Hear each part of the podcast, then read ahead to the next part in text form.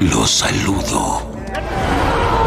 Desde la antigüedad, las competencias deportivas han hecho parte de nuestra vida. Siempre hemos sabido de aquellos que gracias a sus cualidades físicas hacían gala de una superioridad que los mostraba como héroes. Los griegos sabían muy bien esto. La leyenda cuenta que fue Hércules que llamó olímpicos a los Juegos luego de terminar los 12 trabajos que había pedido su padre Zeus, y por eso construyó el templo olímpico. Gracias, hijo mío. Ahora sí vas a ver a tu padre en acción. Pero la realidad es que se realizaban en la villa de Olimpia y los primeros fueron en el año 776 a.C.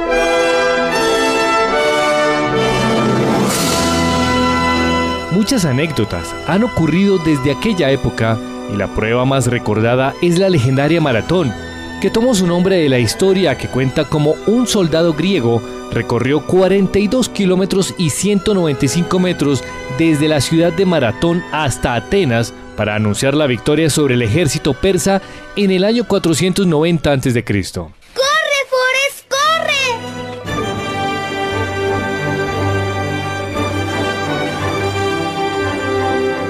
Muchas historias se cuentan desde esas épocas ya lejanas y muchas competencias se han ido creando con el tiempo. Deja que te cuente mi historia. Déjame contarte todo.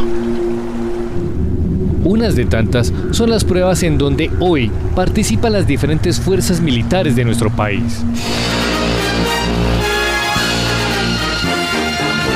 Competencias en las que los hombres y mujeres que las integran se encuentran en diferentes disciplinas deportivas para medirse junto a otros, destacando lo mejor de sus condiciones físicas y éticas, por supuesto. Estamos aquí porque están buscando al mejor de lo mejor de los mejores, señor. Gracias.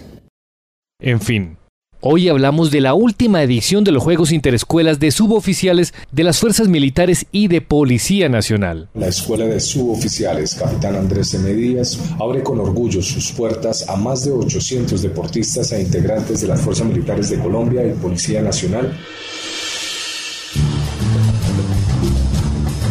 Y es que imaginemos por un momento que en esta versión, que es ya la número 19, se encontraron los mejores deportistas de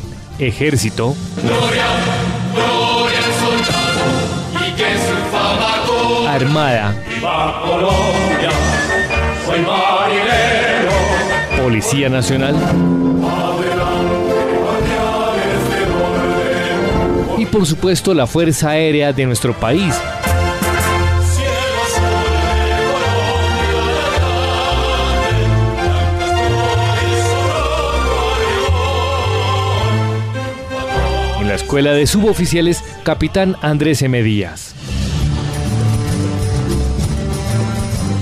Durante casi una semana se compitió en ajedrez, atletismo, pista, baloncesto, fútbol, fútbol sala, natación, orientación militar, pentatlón militar, taekwondo, tenis de mesa, tiro y voleibol. La verdad es que en este tipo de actividades, los hombres y mujeres que deciden portar un uniforme se preparan, se esfuerzan y en las diversas pruebas a las que se someten se ponen a punto tanto física como mentalmente. Es allí donde la fatiga, el cansancio, el sudor y muchas veces el dolor no importan, cuando de llevar en alto su institución se trata. Soy el alumno Velosa Gutiérrez Diego Alejandro de la Escuela de Suboficiales de la Fuerza Aérea Colombiana. Soy de la disciplina deportiva de taekwondo. Estamos listos, convencidos del entrenamiento y vamos a traer la victoria de la Fuerza Aérea Colombiana en este año que es tan importante para el centenario. Centra la mirada. Daniel San, tu mejor karate está dentro de ti. Déjalo salir.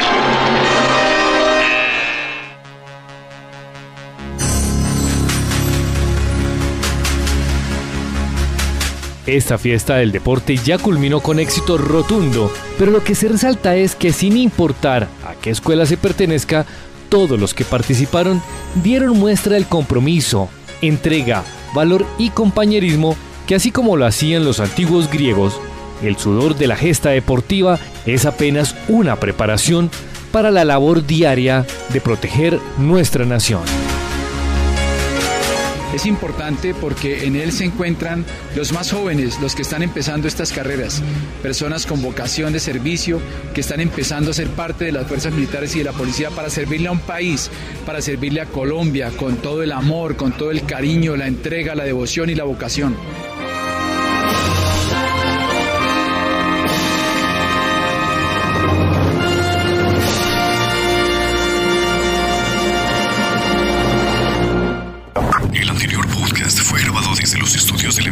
aire, Departamento Estratégico de Comunicaciones de la Fuerza Aérea Colombiana. 100 años protegiendo la nación.